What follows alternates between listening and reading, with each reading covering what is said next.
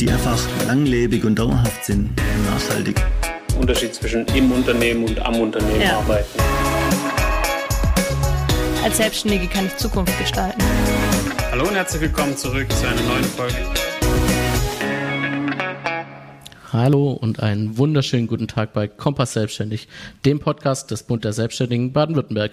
Mein Name ist Nikolai Lauble und ich freue mich auch diese Woche auf einen tollen Gast, Moritz Huber. Hallo Moritz, schön, dass du da bist. Hi Nikolai. Moritz, ähm, du bist Geschäftsführer bei der Smart Sec GmbH und beratst, berätst mit deinen Kollegen, Unternehmen und Betriebe zum Thema Cybercrime, Cybersecurity und Hacking-Angriffe. Ganz genau. Ähm, bei der Vor äh, Vorbereitung für die Folge habe ich natürlich auch mich ein bisschen vorbereitet und ein bisschen recherchiert und da ist mir erst, glaub, erst da wirklich klar geworden, wie aktuell und wie akut diese Themen sind. Ähm, so haben knapp 46 Prozent aller Unternehmen in Deutschland im Jahr 2021 einen Cyberangriff oder Cyberattacke erlebt. Und, und wenn man sich die dann nochmal ein bisschen genauer anschaut, erkennt man relativ schnell, dass es eben nicht nur die großen sind oder vielleicht auch nur die, die man im, im, in den Nachrichten liest, irgendwie Sparkassenverband oder ähnlich, sondern auch wirklich so die kleinen Unternehmen, kleine Gemeinden. Ähm, erkennst du das als, als äh, aus deiner persönlichen Erfahrung, als, als äh, jemand, der in der Szene arbeitet und auch als Kripo-Beamter in dieser Szene unterwegs war, ähm, siehst du das äh, auch in deiner persönlichen Erfahrung? Ja, also ähm, das, was du jetzt im Rahmen deiner Recherche rausgefunden hast, das sehen wir jetzt hier auch absolut in der Praxis. Ähm, die, die Problematik rund um Cyberangriffe, die hat eigentlich jetzt durch Corona natürlich nochmal so einen richtigen Schub bekommen. Aber das war auch schon davor relativ problematisch. Also nicht nur große Unternehmen werden gehackt, sondern gerade auch, wie von dir gerade angesprochen, so ein bisschen die kleineren Unternehmen, der kleinere Mittelstand, aber auch äh, kleinere Städten und Gemeinde stehen absolut im Fokus von Angreifern. Ähm, das hängt insbesondere deshalb damit zusammen, weil ganz viele Angriffe mittlerweile im ähm, Internet auch ja total automatisiert ablaufen. Also man muss sich so ein bisschen lösen von der Vorstellung, dass man denkt, da gibt's quasi äh, einen Hacker, der sucht sich sein Ziel dann äh, ganz genau raus und das greift er dann quasi ganz isoliert an mit allem, was er hat. Das gibt's natürlich schon auch, aber das sind dann wirklich Angriffe, die dann eher in Richtung große Konzerne und so gehen. Ähm, was wir aber sehen, so an täglichem Grundrauschen in Anführungsstrichen, das sind äh, Angriffe, die ja, wie gesagt, schon total automatisiert äh, ablaufen. Da werden quasi die über das Internet verfügbaren Systeme äh, von Organisationen ähm, total ähm, einfach und sehr effizient gescannt. Also das muss man sich so vorstellen, wie wenn zum Beispiel ein Einbrecher um das Haus rumläuft der guckt dann einfach, hey, steht da irgendwo vielleicht ein Fensterchen offen, ist die Türen spalt auf und sobald man das dann quasi erkennt, geht er rein und äh, schaut eben, was zu holen ist. Und die Metapher, die kann man eben auch in den digitalen Raum übertragen ähm, und eben dieses ums Haus rumlaufen, um die Firma rumlaufen, das läuft eben ähm, nicht mehr so, dass man quasi ganz viel händisch machen muss, sondern da laufen automatisierte Skripte und ja, für die Hacker äh, gilt es dann eigentlich manchmal nur noch zuzuschlagen, wenn die Türen offen sind. Okay, und damit beantwortest du eigentlich schon mal äh, meine nächste Frage, warum es auch für kleine Unternehmen oder Solo-Selbstständige wichtig ist, sich mit dem Thema auseinanderzusetzen. Ähm, aber gibt es da vielleicht auch Branchen oder ist das eigentlich auch egal? Also es gibt spezielle Branchen, sagen wir Maschinenbau, kann ich mir vorstellen, da ja. gibt es wahrscheinlich eher mehr zu holen als bei der Bäckerei oder Metzgerei, wobei du auch im Vorgespräch schon erzählt hattest, dass die Metzgerei auch schon äh, angegriffen wurde. Ja, genau. Unterschiede bei den Branchen? Ähm, wir sind ähm, in verschiedenen Branchen unterwegs. Also wir erkennen quasi nicht, dass es in irgendeiner Form eine, eine bestimmte Fokussierung auf eine, eine, einzelne Branche gibt oder auf einen äh, einzelnen Industriezweig oder ähnliches. Merkt man eben auch da, daran schon, dass eben auch der öffentliche Sektor ziemlich äh, stark auch betroffen ist, sondern ähm, die Angriffe laufen eben so ab, dass es häufig eben zufällige Treffer sind und dann wird eben ausgenutzt, äh, was man da finden kann. Ähm, also was die Bedrohungslage anbelangt, ähm, gibt es da aus meiner Sicht äh, keine großen ähm, ja, Besonderheiten in einzelnen ähm, Bereichen.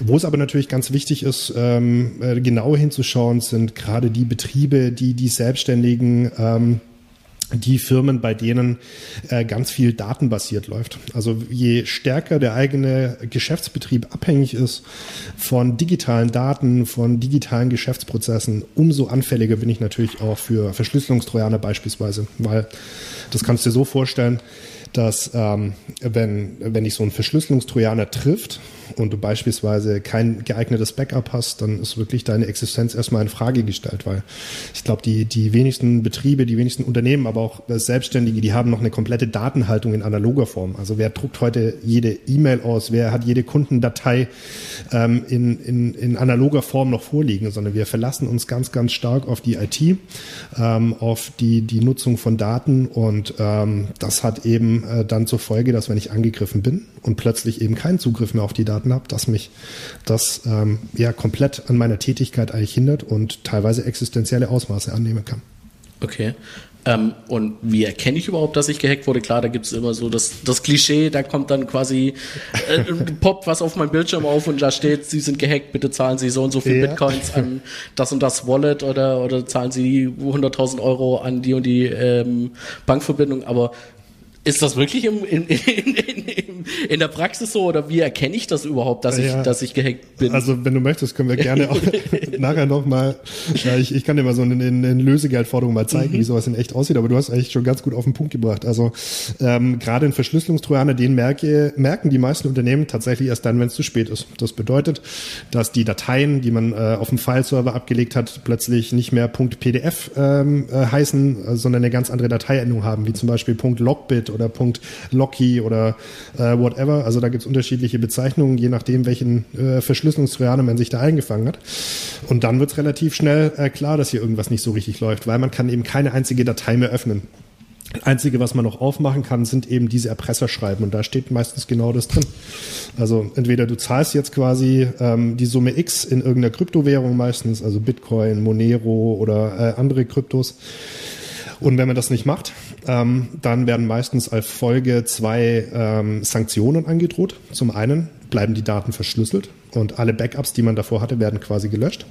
Und das zweite Problem, das gerade ähm, unter dem Begriff Double Extortion ähm, äh, ziemlich erfolgreich ist, ähm, besteht quasi ähm, daraus, dass die Hacker, bevor sie verschlüsselt haben, nochmal Daten abgezogen haben vom Unternehmen. Also stell dir vor, deine Kundendatenbank ist weg, deine kompletten Mails ähm, äh, sind weg. Und äh, die Hacker drohen dir damit, diese Mails dann im Darknet zu veröffentlichen oder auch zu versteigern. Ähm, und da gibt es im Internet, beziehungsweise im Darknet oder in bestimmten Underground-Foren auch im Internet ganze Marktplätze dafür, äh, wo dann diese geraubten Daten dann äh, an den Höchstbietenden vercheckt werden. Und der hat dann natürlich die Möglichkeit, auf Basis dieser Daten dann vielleicht den nächsten Angriff zu fahren gegen dich oder deine Geschäftspartner beispielsweise. Ja, also äh, das ist die eine Variante, dass man wirklich gleich offen sieht, äh, dass es einen erwischt hat. Auf der anderen Seite äh, gibt es auch ganz andere Möglichkeiten, wie man davon erfahren kann, zum Beispiel über einen Kunden. Also häufig ist auch so, dass äh, ganz gezielt ähm, der E-Mail-Server kompromittiert wird oder ein E-Mail-Konto von einem Mitarbeiter, einer Mitarbeiterin und dass dann quasi im Namen des Unternehmens an bestehende Kontakte E-Mails geschrieben werden. Und das Problem dabei ist natürlich, dass die Empfänger dieser E-Mails ähm, meistens dann auch relativ leichtgläubig und gutgläubig sind, weil ja in der Mail häufig auch ein Verlauf aus der Vergangenheit drin ist. Und wenn ich jetzt zum Beispiel von einem Kunden oder von einem anderen Geschäftspartner eine Mail kriege, wo dann echt auch legitimer E-Mail-Verkehr drin ist aus der Vergangenheit und der schickt mir dann halt nochmal irgendeine zusätzliche Datei, ist natürlich die Wahrscheinlichkeit, dass man das aufmacht, viel, viel höher, wie wenn mir jetzt irgendjemand anders, den ich nicht kenne, irgendwas schickt. Also ähm, das wird dann relativ schnell deutlich, wenn man äh, böse Anrufe kriegt aus seinem Netzwerk, äh, so mit dem Vorwurf, hey äh, Moritz äh, oder hey Nikolai, warum, warum schickt ihr uns denn hier eigentlich gerade äh, Spam oder, oder Malware oder ähnliches? Ähm, und das größte Problem ist natürlich, wenn ich gehackt bin und es gar nicht merke. Also auch die Fälle gibt's. Wir ähm, äh, wir sind ja als Krisenmanager unterwegs und beraten Unternehmen ähm, zu, äh, wie man sich äh, vorbereitet auf solche Situationen. Aber wir kommen dann auch mit Einsatzteams vor Ort, wenn es dann zu spät ist. Und da stellen wir immer wieder fest, dass ähm, häufig, wenn man dann eine Untersuchung macht nach so einem Angriff, dass dann ähm, schnell Hinweise vorliegen, dass der Angriff quasi schon Monate vorher stattgefunden hat. Und die Täter hatten so lange Zeit, sich im Netzwerk auszubreiten, hatten so lange Möglichkeiten, E-Mails mitzulesen, ähm, Daten zu stehlen und ähnliches, dass das natürlich echt ein großes Problem ist, wenn man es gar nicht merkt und alles so im Hintergrund läuft. Okay, jetzt gehen wir mal von dem Fall aus, dass ich es hoffentlich merke was mache ich dann? ja, was macht man dann? Da ist jetzt äh, ist es wahnsinnig schwierig, da einen äh, allgemeinen Ratschlag zu geben, mhm. ähm, weil häufig äh, gerade auch äh, Maßnahmen, die äh, wichtig sind, ziemlich großen Einfluss auf den Geschäftsbetrieb haben. Also lasst uns vielleicht da mal ein bisschen das Thema Verschlüsselungstrojaner, also Ransomware ein bisschen näher betrachten, weil das aus meiner Einschätzung, unserer Erfahrung hier einfach die größte Gefahr für Unternehmen derzeit ist, mhm. ähm, aber auch natürlich für die Verwaltung. Ähm, sobald man erkennt, dass man möglicherweise sich so ein Verschlüsselungstrojaner eingefangen hat, dann ist es ähm, wichtig, dass man dem Täter so schnell wie möglich den Zugriff zum eigenen Netzwerk entzieht. Also es bedeutet, es kann eine Option sein, einfach komplett das Internet zu trennen vom Standort, je nachdem vom, vom Bürokomplex oder ähnliches, damit einfach der Täter quasi nicht mehr übers Internet auf die äh, eigene Infrastruktur zugreifen kann. Das sagt sich jetzt so leicht, ähm, weil stellt euch vor, eure ganzen Geschäftsprozesse laufen noch. Das bedeutet, äh, häufig brauchen die eben eine Internetverbindung. Und ähm, wenn ihr die Internetverbindung jetzt kappt, dann seid ihr natürlich komplett offline. Auf der anderen Seite ist das meistens das geringere Übel, dass dann eben halt ähm, bestimmte Geschäftsprozesse nicht mehr so gut funktionieren. Aber ich habe eben auch diese Gefahr gebannt, dass hier noch mehr passiert. Ähm, die Maßnahme schützt natürlich nicht komplett vor dem Verschlüsselungsprozess, weil es gibt ähm, auch äh, Schadsoftware, die quasi einmal, wenn sie aktiviert wurde, einfach sich komplett äh, durch das Netzwerk durchfrisst, alle Server, alle Endgeräte äh, verschlüsselt, die sie eben findet, ohne dass man hier noch aktiv auf Hackerseite was steuern muss. Aber ähm, es ist quasi ein erster Schritt dahingehend, mal ähm, den Angriff ein bisschen einzudämmen. Was ähm, Außerdem ganz besonders wichtig ist, dass man, sobald man den Verdacht hat, dass sowas läuft, dass man die Backups, die hoffentlich jeder von euch da draußen ähm, in der Podcast-Welt auch macht, ähm, dass ihr die dann in Sicherheit bringt. Weil stellt euch vor, ähm, eure Backups ähm, werden mitverschlüsselt dann habt ihr euren letzten Trumpf quasi verloren. Also deswegen ist es ähm, das aller, allererste, der erste wichtige Schritt, sobald man sowas feststellt, schnell in den Serverraum rennen, den Stecker zum Backup-Server quasi zu ziehen und dafür zu sorgen, dass die quasi physisch getrennt sind vom Netz, weil alles, was eben ans Netzwerk angeschlossen ist, da könnt ihr davon ausgehen, dass insbesondere, wenn der Angreifer schon länger im Netz drin war, dass der sich alle Berechtigungen schon geholt hat und auch wirklich auf vieles zugreifen kann. Idealerweise habt ihr auch im Vorfeld euch schon mal Gedanken gemacht, äh, was in so einer Situation zu tun ist. Ähm, wir empfehlen unseren Kunden in dem Zusammenhang so eine Art Notfallplan ähm, aufzubauen. Also äh, wir haben das auch als, als Dienstleistung bei uns im Portfolio ein IT-Notfallhandbuch zu entwickeln, weil darin dann einfach festgelegt wird, was in so einem Fall zu tun ist, wer zu erreichen ist, welche äh, Behörden hier vielleicht unterstützen können, wo man Hilfe findet und ähnliches. Und ähm, ja, ich kann euch in dem Zusammenhang einfach nur ans Herz legen, dass ihr da so schnell wie möglich irgendwas tut, weil je länger ihr zögert und wartet, umso schlimmer wird's meistens. Okay, jetzt hast du schon ein bisschen was äh, angesprochen, was die Prävention angeht. Ähm, klar, so einen Notfallplan sollte wahrscheinlich jeder machen, aber was kann mhm. ich da denn noch darüber hinaus? Mitarbeiterschulung, Technik, Firewall und so weiter und so fort. Was, was kann ich da denn? Ja, also es gibt einen ganz, ähm, ganz bunten Strauß an Maßnahmen, die man machen kann. Wir, wir erleben aber auch immer wieder, dass das gerade für kleinere Betriebe immer eine große Herausforderung ist, sich aus diesem großen Dschungel an IT-Security-Maßnahmen die richtigen rauszupicken. Und ähm, wir, wir fahren da äh, bei uns in der Firma einen sehr pragmatischen Ansatz. Ähm, wir, wir stellen dadurch, dass wir häufig bei, bei ähm, Cyberangriffen auch vor Ort sind, immer wieder fest, dass die Ursache für diesen Cyberangriff auf maximal zehn unterschiedliche ähm, Bedingungen zurückgeführt werden kann, die immer wieder falsch gemacht werden. Und ähm, wir, wir haben uns auch gedacht, hey, das Pareto-Prinzip muss doch eigentlich auch im Cybersecurity-Aspekt äh, und Umfeld gelten, weil ähm, in vielen anderen Lebensbereichen kann ich einfach mit 20 Prozent Aufwand 80 Prozent der Leistung ähm, erreichen. Und das Gleiche geht hier im Cybersecurity-Umfeld auch. Das haben wir mittlerweile auch schon ähm, ja, in, in vielen ähm, Unternehmen, vielen Verwaltungen erfolgreich umgesetzt. Es geht quasi darum, zum Beispiel solche wirklichen Grundlagen nochmal zu etablieren. Also, dass man beispielsweise eben ein, ein sauberes Backup-Konzept hat, nach, zum Beispiel nach einem 3-2-1-Prinzip. Also, da versteckt sich dahinter, dass man drei Backups hat oder drei Datensätze. Zwei davon sind auf unterschiedlichen Medien gespeichert und einer davon muss immer vom Internet getrennt sein. Also, in der Praxis könnte das sein, wenn ihr euren File-Server sichern wollt, dass ihr einmal die Daten auf dem File-Server selber habt. Dann habt ihr einmal eine Kopie bei einem Cloud-Anbieter und einmal äh, eine Kopie auf einer externen Festplatte Festplatte beispielsweise, wenn die Datensätze nicht zu groß sind. Ähm, und das bedeutet, selbst wenn ähm, euer, euer Firmennetzwerk gehackt wird, ähm, die Mitarbeiter-PCs äh, nicht mehr sauber funktionieren, habt ihr immer noch die Möglichkeit, aus der Cloud zu sichern. Und selbst wenn die Cloud aus irgendwelchen Gründen auch nicht mehr so richtig funktioniert, habt ihr immer noch eure externe Platte.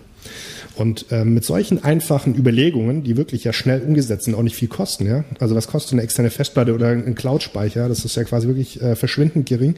Kann man sich zum Beispiel gegen Ransomware schon mal wirklich eine, eine sehr, sehr gute äh, Schutzstrategie zurechtlegen. Ähm, weiterer wichtiger Aspekt, was du gerade angesprochen hast, Thema Awareness. Also wir stellen auch immer mehr fest, dass äh, die meisten Cyberangriffe ähm, gar nicht mehr so sehr über die Technik laufen. Also für die Hacker wird es auch immer schwerer, weil halt die Firmen auch investieren in ihre IT-Security, neue Firewalls aufbauen, ähm, Schutzkonzepte hochziehen und ähnliches. Aber all das bringt eigentlich gar nichts, wenn halt irgendein ähm, Mitarbeiter, eine Mitarbeiterin, die eben überhaupt nichts Böses meint, aber halt einfach im Alltagsstress vielleicht auf, auf eine Phishing-Mail äh, reinfällt, einen Link drin klickt, einen Anhang öffnet und plötzlich ähm, ist der Angreifer mitten in eurem Netzwerk und kann dort quasi mehr oder weniger tun und lassen, was er möchte und hat quasi mit äh, einer E-Mail alle Schutzmaßnahmen umgangen, die sonst die IT-Abteilung vielleicht aufgebaut hat. Deswegen ist es ähm, ja eigentlich das A und O, dass man über das Thema spricht, dass man ähm, in einem Unternehmen ähm, einfach auch offen drüber kommuniziert, welche neuen Risiken es gibt äh, durch die Digitalisierung, gerade jetzt auch im Zuge mit Corona, mit Homeoffice und äh, wo viele ganz neue Gefahrensituationen sich einfach ergeben, die man vorher so gar nicht hatte dass die Leute einfach auch wissen, ähm, wo die Gefahr liegt und vor allem, wie sie dann auch reagieren sollen. Also gerade zum Beispiel, dass man als Chef auch ansprechbar ist und dann sagt, hey, also wenn dir irgendwas Komisches vorkommt, dann erwarte ich von dir, Mitarbeiter, Mitarbeiterin, dass du mich so schnell es geht eben informierst, dass ich eben mit unserem IT-Dienstleister sprechen kann oder ähm, eben äh, der Sache auf den Grund gehen kann. Und äh, der dritte Aspekt, den ich ähm, euch allen noch mitgeben möchte, ist das Thema Absicherung von Fernzugriffen. Also beispielsweise ähm, gerade wieder Thema Homeoffice. Ähm, wenn man äh, sich über das Internet äh, verbindet ähm, auf ähm, Unternehmensinfrastruktur, auf, auf Server oder äh, andere ähm, IT-Systeme, und dann ist es einfach unglaublich wichtig, dass man diese Zugänge nicht nur mit einem Benutzernamen und einem Passwort absichert, sondern dass man auch so eine Art zweiten Faktor äh, nutzt. Also beispielsweise, das kennt ihr alle vom, vom äh, Online-Banking, wo ihr quasi nicht nur euch einloggt mit Benutzernamen und Kennwort, sondern wenn ihr eine Überweisung machen wollt, müsst ihr einen TAN-Generator noch haben oder ihr kriegt eine SMS auf euer Handy.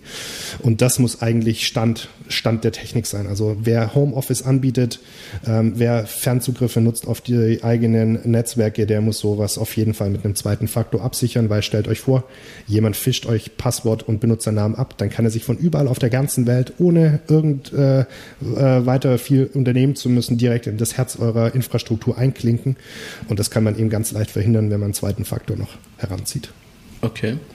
Ähm, ist denn die E-Mail quasi noch immer das beliebte Einfalltor? Was, was, also ja. ich meine, da, da tut sich ja jetzt wirklich viel mit, dass, dass man wirklich automatisiert Junk-Mails und, und Spam-Mails aussortiert.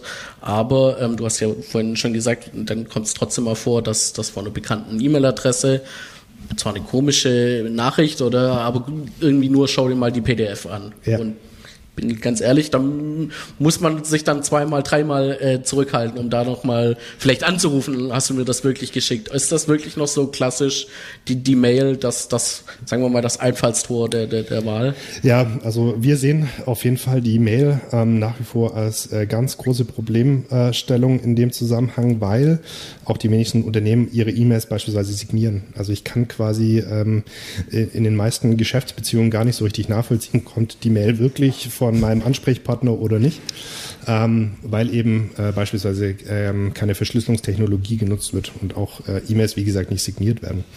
Wir machen auch äh, immer wieder bei Unternehmen Phishing-Tests. Also ein Unternehmen beauftragt uns quasi und sagt, hey, schick mal an meine Mitarbeiter ein paar Phishing-Mails ähm, und dann schauen wir mal, wie äh, sensibel die auf die Situation wirklich äh, reagieren und ob die das erkennen.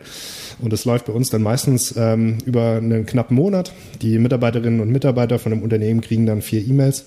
Und äh, jetzt äh, plaudere ich tatsächlich ein bisschen aus dem Nähkästchen. Ähm, die Anzahl der, der Personen, die die E-Mails öffnen, liegt meistens so zwischen 30 und 45 Prozent. Und von diesen 30 bis 45 Prozent klickt dann meistens noch ein Drittel auch auf den Anhang oder auf den Link und gibt dort Benutzernamen und Passwort ein. So, und jetzt kannst du dir mal vorstellen, was das bedeutet. Ähm, ja, also im Bereich der IT-Security gilt natürlich auch so ein bisschen das Prinzip des schwächsten Glieds einer Kette. Also wenn ich die Kette sprengen möchte, reicht es mir, dass ich das schwächste Glied angreife und das ist meistens eben äh, der Mensch. Also nochmal auf deine Frage zurückzukommen. Ja, E-Mail sehe ich immer noch als größtes Einfallstor, aber dicht gefolgt mittlerweile einfach von diesen äh, Fernzugängen, die äh, vielerorts jetzt aufgegangen sind, einfach durch Corona, weil man halt relativ schnell eine Lösung gebraucht hat, wie man remote arbeiten kann. Dann hat man Systeme ans Internet angebunden und von außen zugänglich gemacht, um einfach arbeitsfähig zu sein. Das kann ich auch nachvollziehen. Ja. Keiner von uns kann seinen Geschäftsbetrieb jetzt einstellen, insbesondere letztes Jahr, wo es alles so neu war. Aber mittlerweile muss man sich einfach auch kritisch hinterfragen, ob diese ähm, selbstgestrickten Lösungen, die man da einfach mit heißer Nadel quasi schnell aus dem Boden gestampft hat, ähm, Anfang 2020, Mitte 2020, ob ähm, die jetzt noch tragfähig sind. Und das ähm, raten wir auch jetzt allen, allen unseren ähm, Kontakten immer wieder. Ähm, das Homeoffice, die Digitalisierung ist gekommen, um zu bleiben. Deswegen lohnt es einfach wirklich auch jetzt, das ist ein strategischer Invest, in die Sicherheit auch zu investieren, damit man einfach auch mittel- und langfristig ähm, am Homeoffice noch Freude hat. Okay, das wäre nämlich jetzt tatsächlich meine, meine nächste Frage, ob durch Corona mehr, mehr Homeoffice. Ich hatte es jetzt auch ähm, vor einigen Wochen mit, mit einem Anwalt übers Homeoffice mhm. und da hatten wir schon das Thema Datenschutz und Datensicherheit. Ja ähm, dass es ein Problem ist. Ist es auch aus eurer Sicht jetzt durch, durch seit, sagen wir mal, April 2020 wirklich verstärkt aufgekommen, dass, dass ähm, Cyberangriffe eben über, über Homeoffice und dann auf das Firmennetzwerk zu ja. stattfinden? Ja, ja, absolut. Also das ähm, ist sicherlich einer der zusätzlichen Risikofaktoren, die es jetzt gibt seit Corona. Ähm, am Anfang war ja die Problematik bei vielen Firmen ähm, und auch bei kleineren Betrieben, dass quasi gar nicht so richtig ähm, die Möglichkeit bestanden hat, schnell Hardware zu beschaffen. Das hat dann dazu geführt, dass viele Unternehmen ähm, dann äh, ihren Mitarbeiterinnen und Mitarbeitern äh, die Freigabe erteilt haben, private Endgeräte zu nutzen. Und stell dir vor, dein, äh, dein Marketingchef hat beispielsweise nutzt den Laptop, den äh, sein Sohn vielleicht gerade nutzt zum Daddeln für äh, Social Media und äh, deiner Freiheit sind keine Grenzen gesetzt, für was er das sonst noch so nutzt. Und ähm, mit dem gleichen Laptop nutzt, äh, lockt sich jetzt dein Vertriebschef oder der Marketingleiter eben in dein Firmennetzwerk ein. Und äh, da braucht man kein Genie sein, da kann man eins und eins relativ schnell zusammenzählen, äh, was das dann auch ähm, äh, für die Security bedeutet. Darüber hinaus ist es einfach so, dass ähm, im Zuge der verstärkten Einführung von Homeoffice natürlich auch ganz viele Daten das Firmengebäude verlassen. Also die Leute nehmen ihren Laptop mit, die Leute nehmen Datenträger mit und ähnliches. Das darf man auch nicht unterschätzen, dass sowas einfach unterwegs vielleicht äh, verloren wird oder vielleicht auch geklaut wird, weil man eben noch schnell auf dem Heimweg von der Firma nach Hause kurz beim Supermarkt parkt, dann den Laptop schön auf dem Beifahrersitz liegen lässt, kommt zurück und das Laptop fehlt. Also dann haben wir auch relativ schnell Probleme mit dem Datenschutz, weil dann quasi nicht nur sensible ähm, Betriebsgeheimnisse und ähnliches dann betroffen sind, sondern vielleicht auch personenbezogene Daten, Kundendatenbanken etc. Ähm, und man hat relativ schnell auch eine Meldepflicht gegenüber dem Landesbeauftragten für Datenschutz beispielsweise und ähnliches. Also ähm, Homeoffice ist aus meiner Sicht ähm, ja einer der wesentlichen Punkte, die jetzt auch ähm, im Rahmen von IT-Security-Konzepten einfach mitgedacht werden müssen, weil das merken wir jetzt als Betrieb natürlich auch. Also auch unsere Mitarbeiter arbeiten viel aus dem Homeoffice. Also das war auch davor schon so. Ähm, weil es natürlich uns, äh, für uns als Unternehmen auch große Vorteile hat, äh, wenn wir so eine dezentrale Workforce haben quasi. Ähm, aber ähm, damit muss man eben einfach auch die ganzen Risiken mitdenken und entsprechende Schutzmaßnahmen ähm, einziehen. Und das Mindeste dabei ist auf jeden Fall, dass man ähm, den Leuten auch ja, wie wir es vorher schon gesprochen haben, einfach so ein bisschen das Bewusstsein äh, schärft für die Gefahrensituation und eben auch ähm, ja, Hilfestellungen an die Hand gibt, die dabei unterstützen, dass man sich einfach da auch sicher verhält, auch äh, am Arbeitsplatz dann im, im, im privaten Büro. Mhm. Jetzt hast du schon den ähm, Landesbeauftragten für Datenschutz angesprochen. Wen gibt es denn da noch als Ansprechpartner? Öffentliche Behörde, klar, mhm. ähm, ich bin gehackt worden, ich kann zur Polizei gehen, aber gibt es da noch mehr? Und, und ist die Polizei überhaupt auf sowas vorbereitet? das ist natürlich äh, eine gemeine Frage für mich ja. als Ex-Polizist, aber doch, doch, das ist so. Also ähm, ich ähm, war ja, äh, bevor ich äh, die Firma SmartSec gegründet habe, ähm, selber Team- und Bereichsleiter im LKA in Baden-Württemberg. Ähm, und meine ehemaligen Kolleginnen und Kollegen, die, die bei der zentralen Ansprechstelle für Cybercrime arbeiten, die sind äh, quasi ähm, fit in solchen Dingen und die sind auch das äh, Bindeglied quasi zur Wirtschaft ähm, und zu anderen Organisationen. Also die äh, zentrale Ansprechstelle Cybercrime, die, die könnt ihr auch googeln, die haben eine 24-7 erreichbare Hotline. wo ihr quasi direkt beim LKA rauskommt und äh, wo ihr quasi, wenn ihr ähm, betroffen seid von einem Hackerangriff, euch nicht durchfragen müsst vom örtlichen Polizeiposten zum Polizeirevier, äh, zur Krippe oder ähnliches, sondern da habt ihr quasi gleich das LKA dann äh, am Telefon, was natürlich auch äh, ganz viele Vorteile hat. Dort kriegt man schnell äh, kompetente Hilfe. Darüber hinaus äh, gibt es noch das Projekt Cyberware auch ein ganz spannendes Projekt. Äh, die Cyberware ist ähm, ein Projekt vom Innenministerium und vom Forschungszentrum Informatik in Karlsruhe. Da sind wir auch Partnermitglied äh, in diesem Projekt. Und die Cyberware bietet quasi äh, als Ergänzung zu dem, zu dem Angebot der Polizei auch eine, Notfallnummer, die ist auch kostenlos. Und dort können sich ähm, Unternehmen aus Baden-Württemberg melden, wenn sie einen Verdacht haben, dass sie gehackt worden sind. Und dort bekommen sie dann quasi auch eine kostenlose Vorfallsanalyse. Weil häufig ähm, ist es ja auch ganz schwierig, wenn man sich mit dem Thema gar nicht auskennt, eigentlich zu bewerten. Was passiert hier eigentlich gerade? Also wenn mein Haus brennt oder wenn ich einen äh, Wasserschaden habe oder ähnliches, weiß ich, ich brauche die Feuerwehr und ich brauche einen Klempner. Aber wen brauche ich, wenn jetzt zum Beispiel mein Webshop nicht mehr funktioniert, meine, ähm, ähm, meine äh, eigene Internetseite nicht mehr erreichbar ist, die Daten verschlüsselt werden. Wen brauche ich da? Und was ist da zu tun? Und das sind so diese kritischen Fragestellungen, die die Cyberware einfach beantwortet. Ähm, und das sind aus meiner Sicht zwei sehr, sehr gute äh, Anlaufstellen aus Baden-Württemberg, wo man schnell und unkompliziert auch Hilfe bekommt.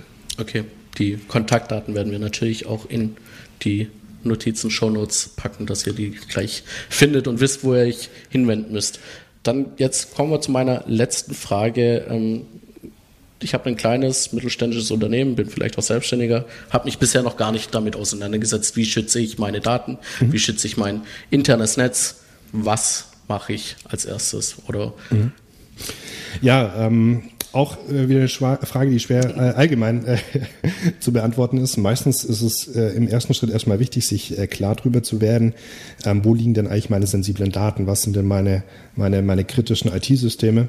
Und wenn ich das weiß, ähm, dann habe ich eben die Möglichkeit, entsprechende Schutzmaßnahmen zu treffen. Also wie zum Beispiel ein sauberes Backup-Konzept, wie zum Beispiel die Implementierung von einem zweiten Faktor oder ähm, die, die ähm, Vorgabe äh, von bestimmten hochwertigen Passwortkriterien. Also gerade ähm, äh, die, die Qualität von Passwörtern ist auch immer wieder entscheidend darüber, ob ein Angriff äh, erfolgreich ist oder auch nicht. Da kann man so ganz leichte Tricks nehmen, wie eben, dass man im, in der Firma ein Passwortmanager nutzt oder ähnliches.